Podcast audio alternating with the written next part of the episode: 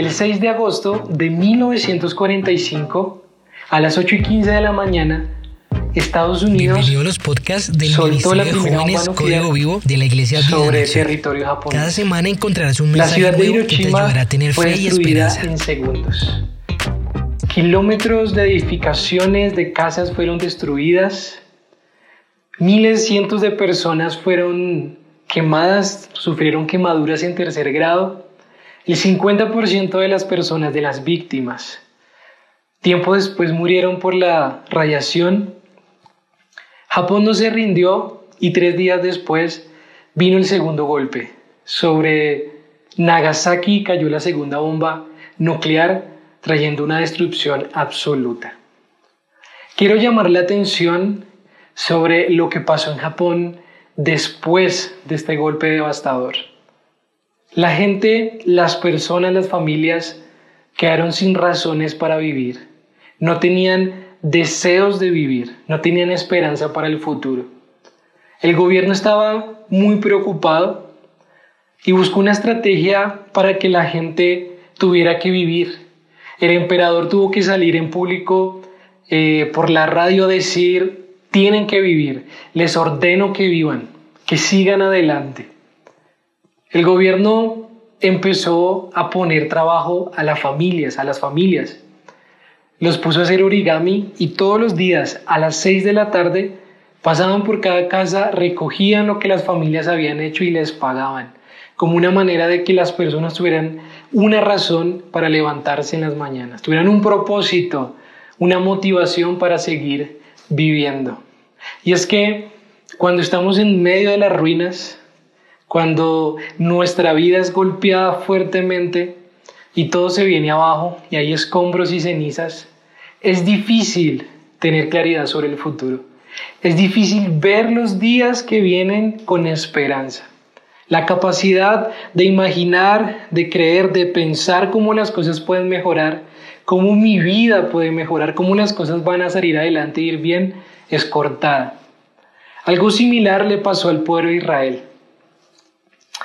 Llevaba 70 años de exilio, un reino pagano tomó su ciudad, destruyó el templo, destruyó las casas, destruyó todo, separó a las familias y obligó al pueblo judío a vivir en esclavitud. 50, 60, 70 años de sufrimiento, de desesperanza. Dios mueve el corazón del rey Ciro y a través de un edicto real se ordena, se permite que el pueblo judío pueda ir a su, a su, a su nación, pueda volver a su tierra y reconstruir su nación y reconstruir el templo. Muchos judíos se devuelven a, a, Jerusalén y se encuentran ahí en el lugar donde antes estaba el majestuoso templo de Salomón y realmente ven que la tarea, el proyecto, el propósito de Dios de que la nación se reconstruya va a ser muy difícil, porque solo ven ruinas, escombros, cenizas. Es difícil para ellos pensar que de esas ruinas puede salir algo bueno, que de esas ruinas podemos salir adelante. Es difícil ver en medio de la destrucción cómo esas cosas pueden mejorar y cómo pueden llegar a hacer algo bueno. Y puede que en este momento te sientas igual. Has recibido golpes en tu vida, han sucedido cosas en tu vida que pareciera que te han dejado en ruinas. Como que un torbellino, un, un tornado, un huracán pasó y, y, tiró todo al piso y solo estás, en medio de la destrucción, de las cenizas, de las ruinas. Esta situación que hemos vivido estos meses ha sido bastante difícil. Muchas personas han sido golpeadas profundamente. Hay personas que han perdido seres muy queridos, hay personas que les han cancelado sus, contratos, han perdido sus trabajos, sus empresas han quebrado. Hay hogares, hay familias, esposos que realmente la están pasando muy mal o la han pasado muy mal conviviendo juntos. Aún han llegado a hablar de, de divorcio. Hay jóvenes, hijos que se desconectaron definitivamente de la iglesia, ya no los tienen que obligar a ir a la iglesia, que los ayudaba de alguna manera a estar conectados, hoy no quieren saber nada de Dios. Hoy las personas están llenas de desesperanza, llenas de ansiedad, llenas de dolor, están sufriendo, hay dificultades, no son tiempos fáciles. Y en medio de esas ruinas es difícil ver el futuro con esperanza. En medio de esas ruinas es difícil creer que los días que vienen van a traer buenas cosas. Pero Dios empieza a hablar en medio de esta situación y en medio de las ruinas al pueblo judío. Empieza a hablar por medio de sus profetas y uno de ellos para este tiempo fue el profeta Zacarías. Zacarías empieza a tener profecías, visiones, revelaciones para el pueblo de Israel que lo que buscaban era levantar el ánimo del pueblo, que lo que buscaban era que el pueblo tuviera una visión para el futuro, de que lo que viene es bueno, de que lo que viene es glorioso, de que Dios va a intervenir, de que Dios iba a bendecir y que Dios iba a levantar de nuevo a Israel en bendición y en prosperidad. A pesar de todas las pruebas que habían vivido, de todo lo que habían pasado en el exilio, y a pesar de las ruinas que estaban viendo, de las cuales pareciera que no se pudiera sacar nada bueno, Dios empezó a hablar y empezó a levantar el ánimo del pueblo. Y esto es lo que Dios quiere hacer hoy en este tiempo con nosotros. Dios quiere traer aliento a nuestros corazones para que podamos empezar a ver los días que vienen con esperanza. En Zacarías 1, el verso 13 dice, entonces el Señor le habló palabras, palabras buenas y consoladoras al ángel que conversaba conmigo. En medio de la visión, Zacarías vio a un ángel preguntándole a Dios, lo pueden leer en los versículos anteriores, diciendo, ¿hasta cuándo Israel va a estar en esta condición? ¿Hasta cuándo va a seguir sufriendo? Pero Dios le responde y sus palabras son palabras buenas y consoladoras. Tal vez tú estás en este, en este momento diciendo, bueno, ¿será que las cosas van a mejorar? ¿Será que las cosas van a cambiar? ¿Qué pasará de mí, de mi familia, de la iglesia? ¿Qué será de este país? ¿Será que pasarán cosas buenas o será que todo irá de mal en peor? ¿Hasta cuándo se va a acabar esto? ¿Será que esto va a pasar? Pareciera que esto que está sucediendo nunca se va a ir y vamos a seguir sufriendo. Pero si te estás preguntando si han pasado esos pensamientos en tu mente, Dios hoy quiere traer palabras buenas y consoladoras. Dios hoy te responde con palabras buenas y consoladoras. Quiero llamar la atención sobre la palabra consoladoras, porque tiene un concepto muy bello en su interior. Esta palabra quiere decir suspirar de alivio. No sé si alguna vez has suspirado de alivio. Tal vez estabas esperando que algo malo pasara, pero no pasó y dijiste, ah, menos mal. Tal vez estabas esperando malas noticias, pero al contrario fueron buenas noticias y dijiste, gracias a Dios.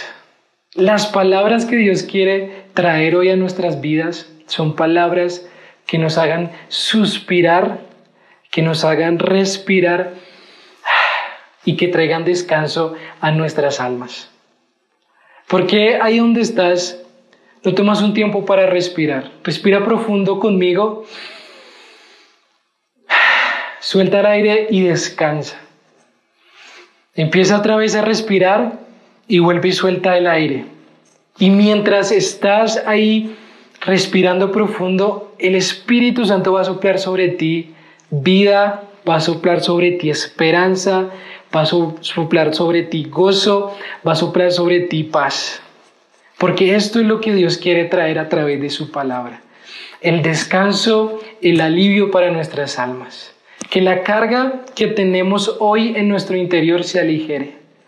Que mi alma, que tu alma encuentre descanso. Dios quiere soplar aliento, Dios quiere soplar ánimo. Después de estas palabras Creo en el nombre de Jesús que vas a suspirar de alivio y vas a tener esperanza para enfrentar los días que vienen en el nombre de Jesús.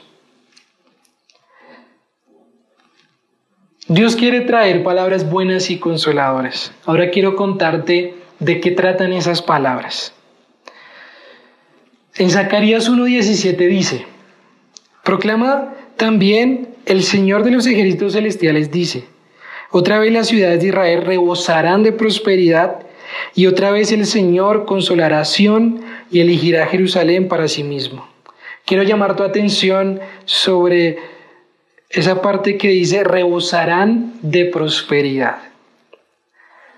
No sé si por un momento puedas pensar conmigo, puedas imaginar y puedas visualizar cómo cada área de tu vida puede hoy mejorar, cómo cada, área de tu vida puede hoy ir mejor.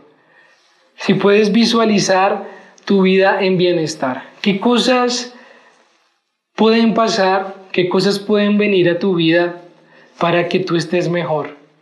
¿Qué cosas pueden llevar a tu familia, a tu empresa, a tu trabajo, a tu vida espiritual, a tu carácter, a prosperar, a mejorar?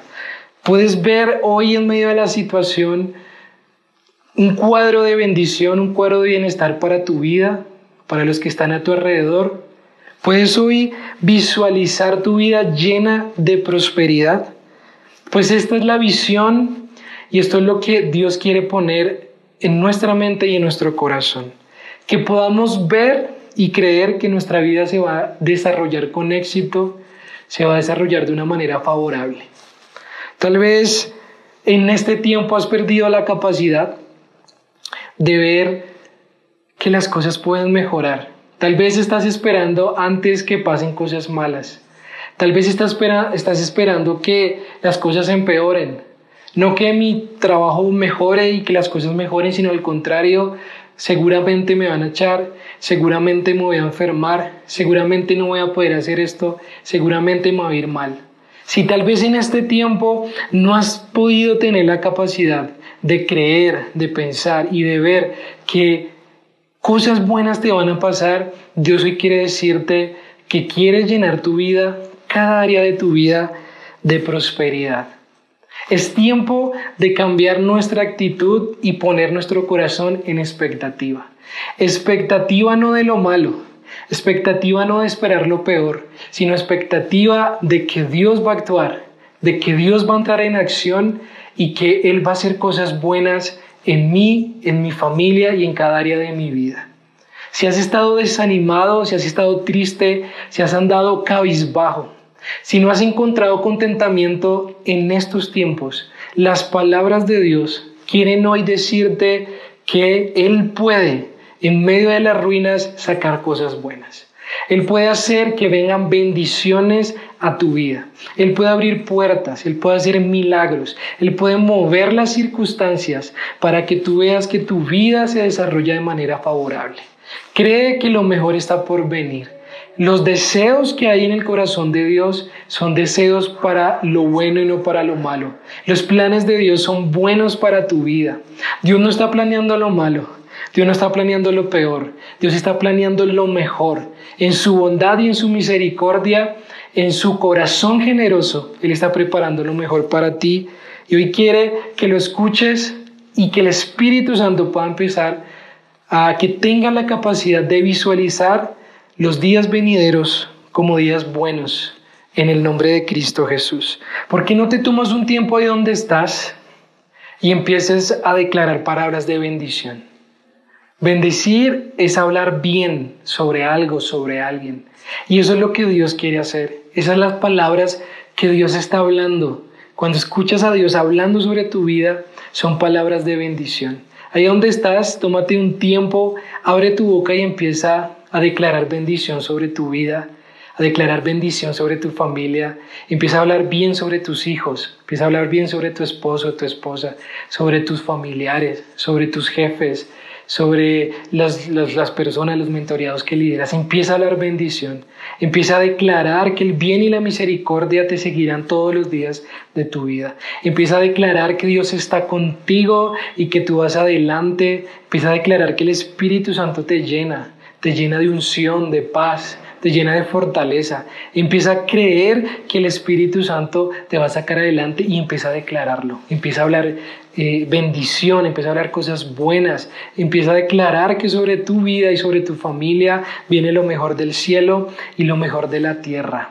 Visualiza, cree, espera lo mejor de parte de Dios en los días que vienen, en el nombre de Jesús. Pero Viendo todo lo que Dios le revela a Zacarías, que Dios quiere darle palabras buenas y consoladoras, que Dios quiere llenar a Israel de prosperidad.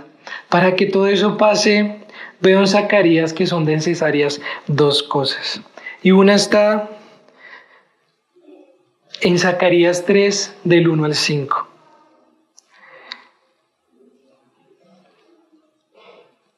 Zacarías vio la siguiente visión. Me mostró el sumo sacerdote, me mostró al sumo sacerdote Josué, el cual estaba delante del ángel de Jehová, y Satanás estaba a su mano derecha para acusarle. Y dijo Jehová a Satanás, Jehová te reprenda, oh Satanás, Jehová que has cogido a Jerusalén te reprenda. ¿No es este un tizón arrebatado del incendio? Josué estaba vestido de vestiduras viles y estaba delante del ángel. Y habló el ángel y mandó a los que estaban delante de él diciendo, tal estas vestiduras viles. Y él le dijo, mira que he quitado de ti tu pecado y te he hecho vestir de ropas de gala. Después dijo, pongan mitra limpia sobre su cabeza y pusieron una mitra limpia sobre su cabeza y le vistieron las ropas y el ángel de Jehová estaba en pie. Esto que Dios hace con, con, con Josué con el sumo sacerdote en esta visión es lo que Dios quiere hacer contigo. Quiere limpiarte, quiere purificarte, quiere santificar tu vida. Quiere quitar las vestiduras viles y ponerte vestiduras limpias, impecables, vestiduras de gala. Dios quiere en este tiempo que vivamos en santidad. Yo podría hacer una lista y empezar a nombrar los pecados de los cuales tenemos que arrepentirnos como para que tú te identifiques y digas, oiga, sí, yo estoy tal vez luchando con eso y tengo que cambiar. Pero creo que el Espíritu Santo te reargulle, creo que el Espíritu Santo te inquieta sobre las cosas que están mal y que debes cambiar. Tú las sabes. El Espíritu Santo está sobre ti, el Espíritu Santo se, se mueve en tu vida y te ha inquietado y te ha reargullido sobre las cosas que has dicho, que has hecho, que has hablado, que has pensado que no están bien. Dios te ha dado también una conciencia y esa conciencia también te muestra sobre las cosas que están bien y las que no están bien en tu vida. En una ocasión escuché un, como un mensaje de, de, Joyce Meyer mientras predicaba y ella, ella hizo referencia a algo que le había sucedido. Y dice que ella, bueno, eh, había hecho algo que no estaba bien, que, que como que ella sabía que, que, no estaba bien. Y el Espíritu Santo en ese momento inmediatamente le dijo, arrepiéntete, pon eso delante de mí, ven a mí en arrepentimiento. Y ella dice que ella respondió y dijo como, pero no me siento lo suficientemente mal como para arrepentirme en este momento. Necesito como sentirme peor, necesito como darme un poco de, de, lástima, como que necesito darme un poco de, de látigo, como que necesito condenarme un poco para yo poder llegar ante ti y sentir que estoy como pagando la culpa de lo que hice mal. Y el Espíritu Santo como que en ese momento le dijo, ¿por qué esperar? ¿Por qué hundirte en condenación cuando la sangre de Jesucristo, cuando yo soy el que tengo la solución y puedo el poder para limpiarte de tus pecados y para que vivas una vida correcta? A veces nos centramos más en nuestros pecados, en nuestros errores, en nuestras faltas, en nuestras debilidades que en la gracia de Dios. Cuando nos centramos más en nuestros pecados, lo que hacemos es hundirnos más en el egoísmo y en la autoconmiseración. Cuando nos centramos más en el pecado y solo miramos el pecado y lo malo que, que, hemos hecho o, los, las cosas malas que repetimos y no hemos podido vencer, nos hundimos en, en acusación y en condenación. En la visión que te leí, dice que estaba Satanás el acusador. Ahí estaba Satanás para señalar y para acusar al sumo sacerdote, a, Josué que estaba ahí, de sus pecados. Cuando te enfocas más en tus pecados, lo que Satanás hace es señalarte y hacerte sentir peor.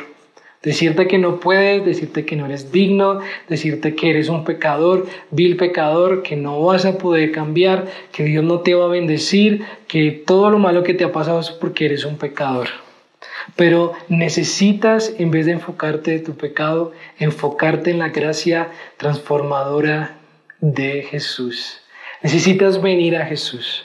Necesitas empezar a ver a Jesús cada vez más y ver menos tu pecado. Necesitas empezar a llenarte más de Dios y más del Espíritu Santo. Y a medida que te llenas de Dios, el pecado, los malos deseos, lo que no está bien, Dios lo va transformando y lo va limpiando.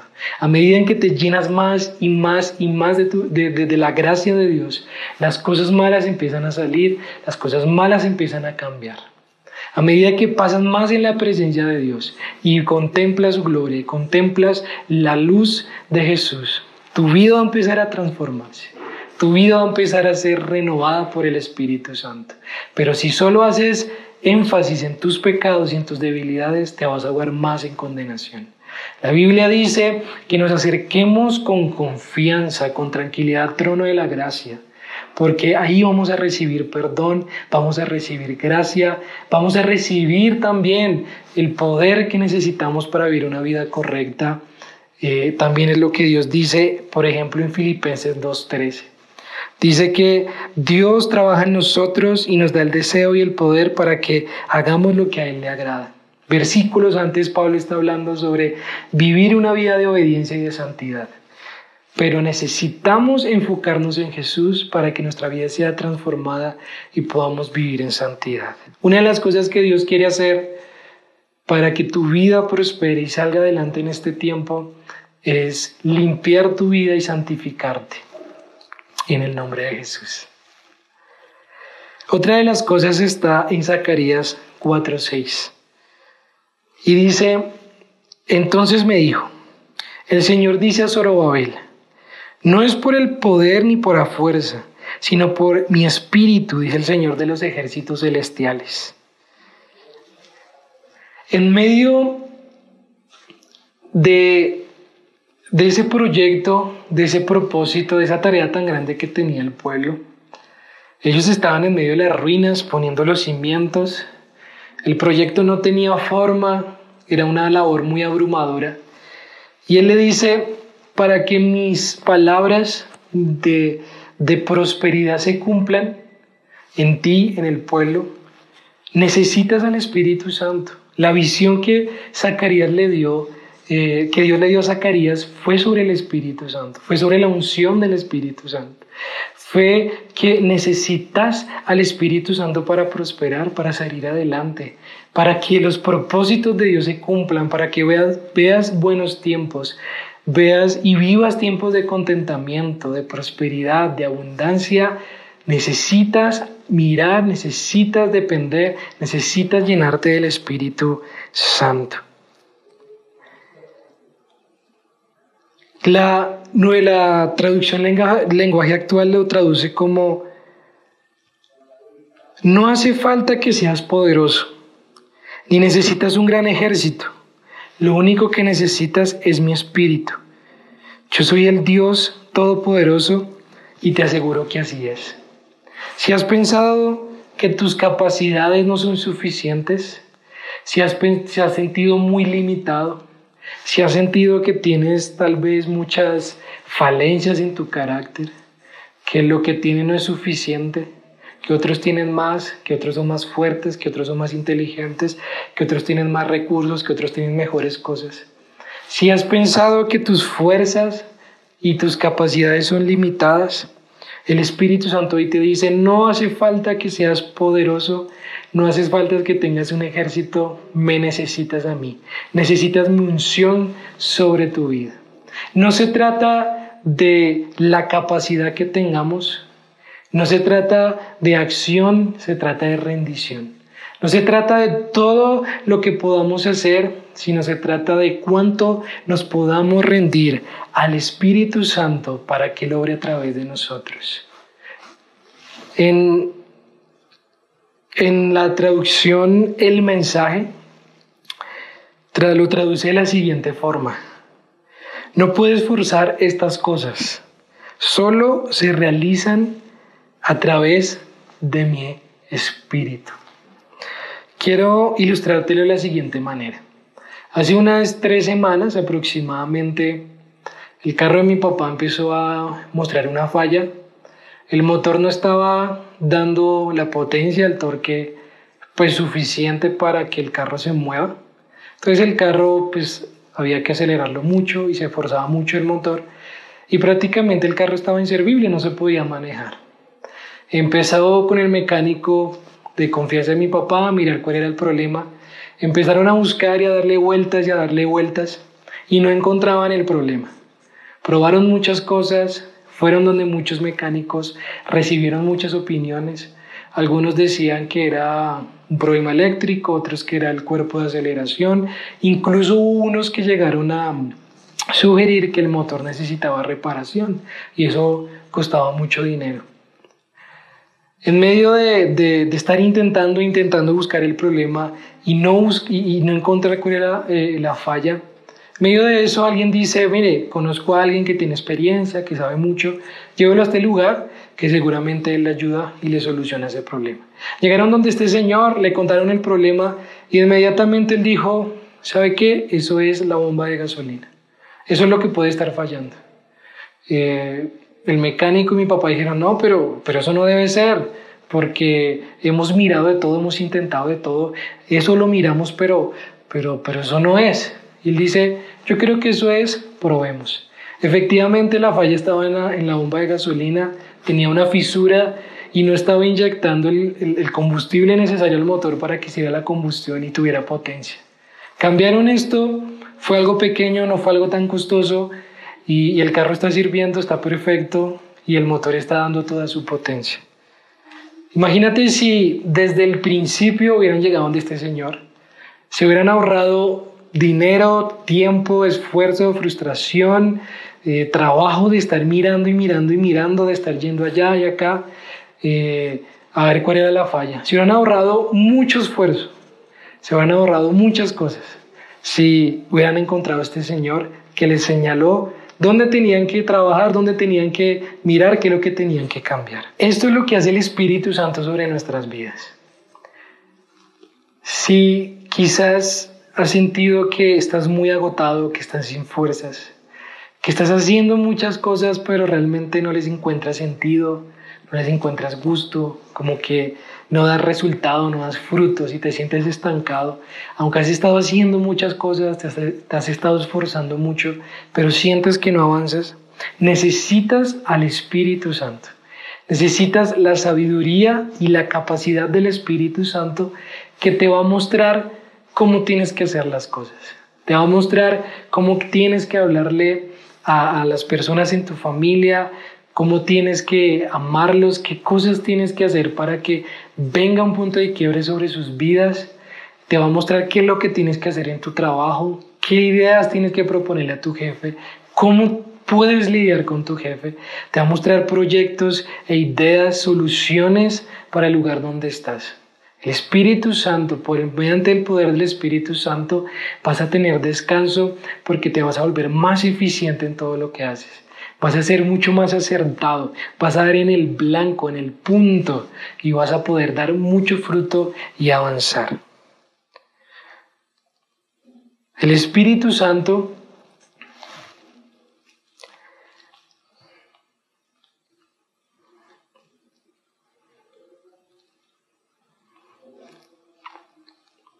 esta revelación de Zacarías eh, a través de Zacarías al pueblo, lo que le estaba diciendo Dios al pueblo en otras palabras era que ustedes no solo cuentan con los medios humanos, con los recursos humanos, para terminar eh, la obra de reconstrucción del templo, sino que también cuentan con los recursos espirituales. Tú no solo tienes en tus manos o tienes a tu disposición tu conocimiento, tu trabajo, la ayuda de otros, sino que tienes a tu disposición los recursos espirituales. Tienes a tu disposición eh, la bodega eh, donde puedes entrar y, sacar lo que necesitas, la sabiduría, el dominio propio, el amor, la paz, la fuerza, la entereza, eh, la unción, el ánimo, todo lo que necesitas, todos los recursos espirituales, los recursos del Espíritu Santo es lo que está a tu disposición. Y eso es lo que dice el Espíritu Santo cuando dice, no es a través de la fuerza, no es a través de tu capacidades, sino a través de las mías. Está diciendo, es con mis recursos, es con mis herramientas. Usa lo que yo te doy para poder prosperar y para poder, poder salir adelante. Si me preguntaran en este tiempo, ¿cuál es el consejo, cuál es el secreto para salir adelante, para prosperar, para que nos vaya bien en la vida? Para levantarnos en medio de la crisis, yo podría decir, necesitas al Espíritu Santo. Necesitas volverte amigo del Espíritu Santo. Necesitas empezar a interesarte y a empezar a invertir tiempo en conocer al Espíritu Santo. Necesitas involucrar al Espíritu Santo en todo lo que hagas. Necesitas empezar a preguntarle al Espíritu Santo qué hacer, cómo hacerlo. Necesitas eh, empezar a depender del Espíritu Santo. Asegura la presencia del Espíritu Santo sobre tu vida. En todo lo que hagas, llama al Espíritu Santo, búscalo y pregúntale. En las decisiones más importantes, más grandes, hasta en los detalles más pequeños, acércate al Espíritu Santo antes de hacer algo, antes de, de, de de moverte en algún área, de hacer alguna cosa, busca al Espíritu Santo. En la manera en que usas tu dinero, en la manera en que inviertes tu tiempo, en la manera en que te relacionas con otros, en la manera en que piensas, en la manera en que haces tu trabajo, en todo, el Espíritu Santo quiere guiarte, el Espíritu Santo quiere ayudarte. Necesitamos volvernos amigos del Espíritu Santo. Hoy, a través del Espíritu Santo, Dios trae palabras buenas y consoladoras consoladoras a tu corazón. Hoy Él te dice que te quiere prosperar y te quiere sacar adelante en medio de las ruinas, de la dificultad y de los problemas. Pero necesitamos concentrarnos en la gracia transformadora de Jesús para vivir en santidad y necesitamos hacernos amigos del Espíritu Santo. Oremos. Espíritu Santo, yo te doy gracias en este momento porque yo sé que tú nos llenas de palabras buenas y palabras consoladoras.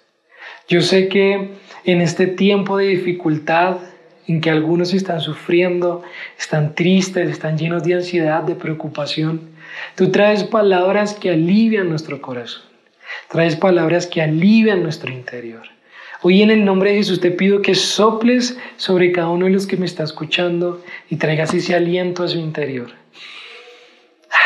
que podamos respirar de descanso, de alivio, creyendo y viendo que tú estás cuidándonos. Señor, danos la capacidad para mirar los días que vienen con esperanza y con fe.